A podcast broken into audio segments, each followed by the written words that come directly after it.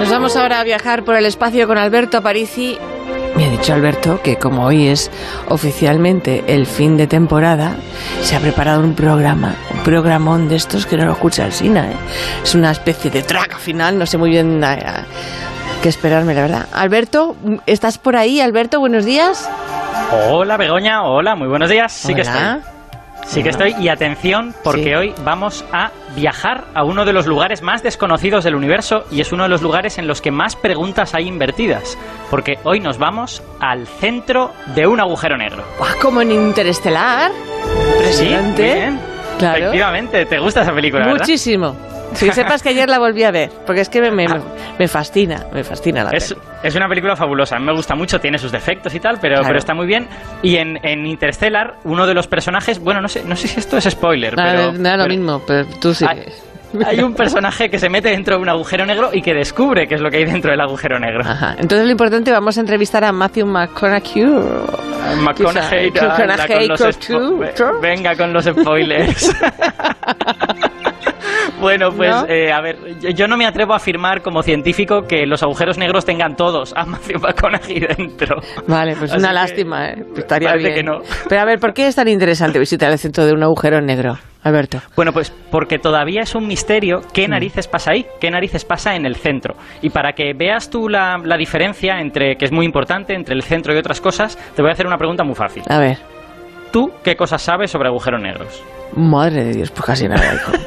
Hombre, me suena lo que tú cuentas, ¿no? Por ejemplo, que son negros. Vale, bien. Y que de ahí no sales ni para atrás. Eso también. Efectivamente, vale, eso, eso es todo muy importante. Bueno, para, para los oyentes que no los tengan muy localizados. Pero es diminuto, ¿no? Tampoco te crees que los científicos saben más, ¿eh? Bueno, eh, es pequeño, depende con qué lo compares, ¿no? Y también depende, eh, los agujeros negros que hay en el centro de galaxias son muy grandes, pero los agujeros negros que son del tamaño de estrellas, pues igual tienen 5 kilómetros, ¿no? bueno, ves, depende con qué lo compares. Bueno, para, para los oyentes que, que no tengan en mente lo que es, un agujero negro es una región del espacio de la que nada puede salir, ¿vale? Nada incluye la luz. Y como la luz no sale, pues el agujero es negro y ya está. ¿Vale? No, no, no, tiene más secreto. Pero fíjate que esta cosa, que es lo que siempre contamos sobre los agujeros negros, es algo que eh, podríamos distinguir perfectamente desde lejos. Podemos ver desde lejos que es negro, podemos ver desde lejos que nada sale del agujero negro. Entonces, ninguna de esas propiedades nos acerca a lo que está pasando en el corazón del bichejo, ¿no? Claro, ¿y qué hemos de hacer para acercarnos un poquito más? Pero con seguridad parece. vale, pues no, vamos a ir personalmente porque sí, podría ser un viaje, podría interrumpirse la conexión a mitad de viaje. Eh, pero bueno, para poder llegar al centro de la cuestión o del agujero negro, necesito explicarte dos cosas, solo dos cosas. Pero que sean fáciles, a ver. Venga. Muy bien, venga, dentro música agujero negros. Qué bonito. La de la peli, sí. Cómo respira esta música, eh, poquito a poco. Es la, es la música de Interstellar y me viene bien porque en la peli aparece un fenómeno físico real que nos va a ser útil para investigar ese centro del agujero negro, que es que el tiempo no funciona igual cerca del agujero negro que lejos del agujero negro. Fíjate tú que la peli viaja a un planeta que está cerca del agujero negro y para ellos pasan porque un par de horas agobiados, claro, porque ah. el, eh, porque después fuera han pasado no sé cuánto, veintitantos años, no sé cuántos, no sé, una burrada, claro. E, eso es, lo importante de ese fenómeno, aunque luego la parte técnica pueda ser más o menos complicada, lo importante es simplemente la gravedad. Si tú estás en una gravedad intensa, tu tiempo corre más lento. Entonces, eh, ellos están en el planeta de Miller, que está muy cerca del agujero negro, y allí se pasan, no sé si dos, tres horas o algo así. Y esos son, pues, veintitantos años en la nave espacial. Creo que cada, cada hora en el planeta de Miller eran siete años en la realidad. Eh, y como, el, como la nave espacial está lejos de Gargantúa, que es el agujero negro, pues eh, la nave espacial el tiempo pasa mucho más rápido. Oye, eh, aparece, y una cosa, ¿y si yo estoy en la nave espacial y miro hacia el planeta, qué es lo que vería? Uy, eso sería muy divertido si pudieras hacerlo, porque verías a la gente moviéndose a como lenta, ¿vale? Su tiempo está corriendo más lento que el tuyo y si ellos pudieran ver a la nave, pues verían que la nave todo se mueve como a cámara rápida. Vale, cosa, o sea, cosa número uno clara. ¿Y la número dos cuál sería? La número dos. La número dos tiene que ver con qué pasaría si nosotros pudiéramos mirar al centro del agujero negro. desde fuera está claro que no podemos, el agujero es negro, no se ve nada. Pero, y desde dentro, si nos metemos dentro como Matthew McConaughey y miramos al centro, ¿tú qué crees que veríamos? Pues hombre, igual veríamos que brilla mucho, ¿no? Eso fuera una estrella. Seguro. podríamos, podríamos pensar eso porque hay como mucha materia ahí acumulada. Pero lo cierto es todo lo contrario. No veríamos nada, absolutamente nada. La razón es que dentro del agujero negro solo te puedes mover hacia el centro, no te puedes mover nunca hacia afuera. Y no es que el agujero negro sea, sea negro porque todas las cosas estén encerradas como si fuera una caja y que estén moviéndose dentro de la caja, sino que dentro del agujero negro todas las cosas están yendo hacia el centro, se van absorbiendo hacia el centro. Eso es. Entonces, eh, aunque tú estés con la cabeza metida en el horizonte de sucesos, no hay información que venga del centro hacia tus ojos. Así que el centro lo vas a ver negro, igualmente negro. Pero yo te veo muy seguro y y a astronauta no habéis mandado allí todavía, ¿eh? Eh, no, no. Bueno, estaría bien poder como mínimo llegar. Mandar un astronauta sería feo, pero, pero no, no podemos. Eh, esto que te acabo de contar lo sabemos a través de las ecuaciones de la gravedad de Einstein, ¿vale? Que ya sabes que es la mejor teoría de la gravedad que, que tenemos. Y aquí está la gaita del asunto, que es que las ecuaciones nos explican muy bien todo lo que ocurre justo antes de llegar al centro, toda esa caída, que no vemos nada, no sé qué, y una vez llegas al centro, se rompen. ¿Cómo que se rompen? Pues, pues que sí, que se, que se estropean, que dejan de funcionar las propias ecuaciones. Porque según, según las ecuaciones, en el centro se concentra tanta materia que la densidad es infinita, que la gravedad es infinita. Y las matemáticas básicamente dicen, mira, ya basta. Colapsan, las, las, matemáticas dejan de funcionar, se nos rompen las matemáticas. Entonces, ese punto que lo rompe todo le llamamos la singularidad del agujero negro. Ah, ¿y por, y por qué nos quieres llevar ahí? Yo no quiero que se me rompa nada, ¿eh?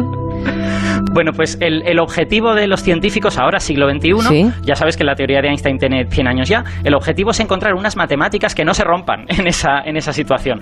Porque creemos que el problema está en la gravedad de Einstein, que no sabe describir lo que está pasando ahí y hay pues mucha gente que está trabajando tratando de encontrar una teoría que no se rompa ahí. Entonces, en esa carrera hay un candidato que hace pues 5, 6, 10 años más o menos está tratando de resolver este problema. Eh, ese candidato se llama gravedad cuántica de lazos, tiene un nombre así como muy largo, eh, y esta teoría resulta que no se rompe en la singularidad y es capaz de decirnos qué hay en el centro del agujero negro. Lo que no sabemos es si será la teoría correcta, pero por lo menos nos puede decir algo. Y me dicen que hoy has invitado precisamente para hablar de esto a alguien, ¿no?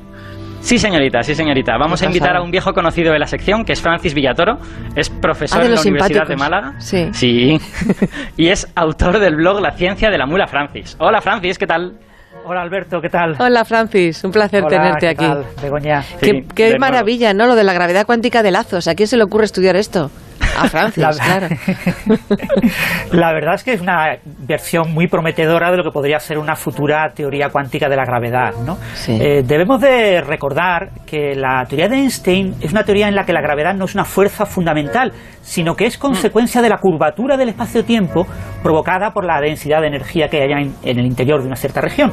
La Luna, por ejemplo, se movería en línea recta si el espacio-tiempo fuera plano pero como la Tierra curva el espacio-tiempo a su alrededor, la Luna se ve obligada a moverse orbitando alrededor de la Tierra. Así que las teorías de gravedad cuántica lo que pretenden es cuantizar la geometría del espacio-tiempo. Son teorías cuánticas del espacio-tiempo, no de las cosas que hay en el espacio-tiempo. En el caso de la eso significa eso, eso, significa básicamente que a, a, lo mejor estás como dividiendo el espacio y el tiempo como en píxeles, ¿no? Como en saltitos discretos, ¿no? Exactamente, una especie de átomos de espacio-tiempo, ¿no? Como si el espacio-tiempo estuviera hecho de unas unidades mínimas, eh, un área mínima, un volumen mínimo, y hubiera relaciones entre esas áreas y volúmenes mínimos, dando lugar a lo que vemos a grandes distancias, que es un espacio-tiempo continuo en el que aparentemente no se observan esos átomos. Hmm. En el caso de la gravedad cuántica de lazos, lo que se hace es escribir las ecuaciones de Einstein que ha comentado Alberto en unas variables que se llaman variables de lazos. Los lazos son un concepto abstracto, ¿eh? no tiene realidad física. Eh, el espacio-tiempo en la gravedad cuántica de lazos está formado por lo que se llama una red de espines. Los espines son unos objetos que están conectados por unas líneas que se llaman líneas de variables de lazos. Estas líneas están etiquetadas por unos números que se llaman valencias que se suman en los vértices de los espines. A un spin llegan varias líneas. Así, por ejemplo, el área de una región del espacio viene dado por el número de líneas de lazos que cruzan dicha región y la suma de sus valencias. El volumen de una región del espacio viene dado por el número de vértices de spin que contiene ese volumen y sus valencias. Los espines están separados entre sí por distancias similares a una distancia mínima que se llama la longitud de Planck una distancia muy pequeña, 10 a la menos 35 mm. metros, que actúa como una especie de distancia mínima en la gravedad cuántica de lazos. Así que la, en este tipo de teoría cuántica de la gravedad hay unidades de área que están cuantizadas, que son mínimas, unidades de volumen que son mínimas y esos mm. objetos que son los spines conectados por estas variables de lazos. Ah, ¿Y esta teoría qué dice que hay en, dentro de un agujero negro? Bueno, esta teoría es muy difícil de resolver eh, matemáticamente para el caso de una solución de tipo agujero negro, eh, porque se requieren eh, mucha simetría para poder obtener soluciones de esta teoría. Lo que se mm. suele hacer para estudiar el interior de un agujero negro en gravedad cuántica de lazos es recurrir a lo que se llama cosmología cuántica de lazos. Las soluciones cosmológicas son bastante sencillas y en cosmología cuántica son sencillas, dices. Sí, son más sencillas que un agujero negro. Y, en esas soluciones se sustituye el Big Bang hmm. por un universo cíclico. Tienes un universo que se contrae, un Big Crunch, pero llega a un tamaño mínimo, rebota y aparece un nuevo universo, como si fuera, aparenta haber un Big Bang, pero no lo hay. Bien, pues la y eso, eso, es, eso es importante porque en el Big Bang también tenemos una singularidad. Entonces, a lo mejor podemos establecer una analogía entre ese punto en el agujero negro en el que las mates no funcionan y el punto del Big Bang en el que las mates tampoco funcionan. Ya os sirve para matar dos pájaros de un tiro, claro. Como el agujero negro se supone que en la teoría de Einstein tiene una singularidad en su interior, lo que se hace es copiar esa solución cosmológica y ponerla en el interior del agujero negro. Y a eso se le llama estrella de Planck. La estrella de Planck sería un objeto que tiene una densidad que se llama la densidad de Planck. Las unidades de Planck dan una longitud mínima, un tiempo mínimo, una eh, especie de energía máxima o masa máxima, y también podemos hablar de una densidad máxima. Entonces, cuando se va a formar un agujero negro por el colapso de una estrella, colapsa el núcleo de la estrella, eh, la, estrella va comprimiéndose hasta que llega un momento mm. que es tan pequeña que atraviesa, aparece un agujero negro porque atraviesa el equivalente al horizonte del agujero negro, sigue comprimiéndose, en la teoría de Einstein se comprime hasta una densidad infinita, en esta teoría cuántica de lazos con esta solución se comprime hasta un tamaño muy pequeño que es el tamaño de la estrella de Planck, que para una estrella del tamaño del Sol serían aproximadamente 10 a la menos 10 centímetros, un poquito más pequeño que un átomo de hidrógeno. Y ese objeto con esa densidad de Planck sería lo que habría en lugar de la singularidad en la eh, solución eh, en la gravedad cuántica de lazos. Lo que pasa es que ese objeto se comporta como la solución cosmológica, rebota. Cuando se alcanza esa densidad... Literal, rebota literalmente. literalmente. cuando se alcanza un objeto tan pequeño, empieza a crecer dentro de lo que es el agujero negro. Pues si rebota puede salir. Claro, eh, podría salir. Lo que pasa es que eh, la gravedad en una región tan pequeña dentro del agujero negro mm. es, tan extremadamente grande, tan extremadamente intensa, que dilata el tiempo muchísimo. Lo que habéis comentado antes de la película Interstellar, aquí ocurre de manera exagerada. Entonces, el rebote, para el objeto que rebota, dura muy poco tiempo, nada, eh, segundos. Pero visto desde fuera del agujero negro o cerca del, del horizonte del agujero negro en su interior, este rebote tarda muchísimo tiempo. Para un objeto de masa estelar puede tardar del orden de 10 a las 60 años, es decir, puede tardar millones de millones de millones de millones de millones de millones de veces la edad del universo. es decir, tarda un tiempo enorme. Entonces, durante ese tiempo tan largo, da tiempo a que el agujero negro se haya ido evaporando por radiación de Hawking y entonces acaba mm. coincidiendo el agujero negro en el proceso de evaporación con lo que se va expandiendo de la estrella de Planck. Sí, eso es, eso es, una cosa que no he contado antes, pero que también es muy interesante. Es un, es un proceso separado a este de la generación de la singularidad, pero es que los agujeros negros, cuando tú mezclas la gravedad de Einstein con física cuántica, te das cuenta de que los agujeros negros están emitiendo partículas continuamente y se están evaporando. Están, en realidad, están saliendo cosas del agujero negro, pero debido a la física cuántica. En la, en la teoría de Einstein eso no podría ser. Y claro, eso es muy raro, porque en principio tú esperarías que si el agujero negro se está evaporando, en un momento dado desaparezca o, le suceda, se haga pequeñito o algo de este estilo. Entonces, estas teorías con un rebote en el interior del agujero negro te permiten como conciliar ambas ideas. El agujero negro está rebotando, a la vez también se está evaporando y el tiempo de la evaporación que se puede calcular es también súper largo y más o menos los puedes hacer coincidir y parece como que creas un relato que tiene sentido, en el que el agujero negro en realidad en su centro está continuamente rebotando, pero a, a una velocidad muy lenta, tú la ves desde fuera y apenas, y cuando consigue rebotar es coincide más o menos con cuando se terminaría de evaporar, y entonces el agujero negro desaparece. una pregunta última muy rápida, muy de calle. ¿Y nosotros dónde estamos? ¿Dentro de un agujero negro?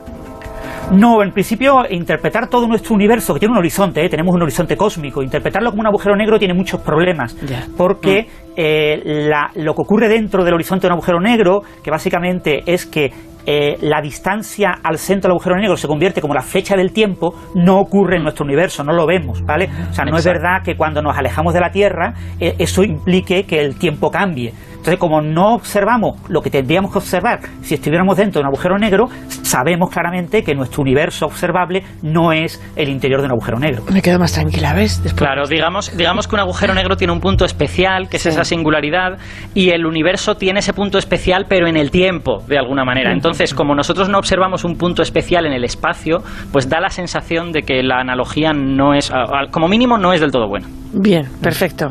Oye, Francis Villatoro, un placer como siempre. Un abrazo muy grande, ¿eh? Un abrazo. Que tengas unas felices vacaciones, ¿te tengo que decir o no? Sí, sí, felices vacaciones. Sí, Intentaremos estudiar bastante de gravedad cuántica, que hay muchos, artículos recientes que, que, nos aportan mucha información. Pues Francis, un beso grande, un abrazo. Hasta el próximo un beso, día. Un abrazo. Y Alberto, hasta, cuidado oyentes, hasta el martes que viene a las 12 Alberto Aparici aquí en más de uno todo el Esto es también un spoiler. Esto es también un spoiler. Martes que viene. Pero no, pero decimos de qué va la película. Así que es medio spoiler. Alberto, un beso enorme. Hasta el martes. un beso, Begoña.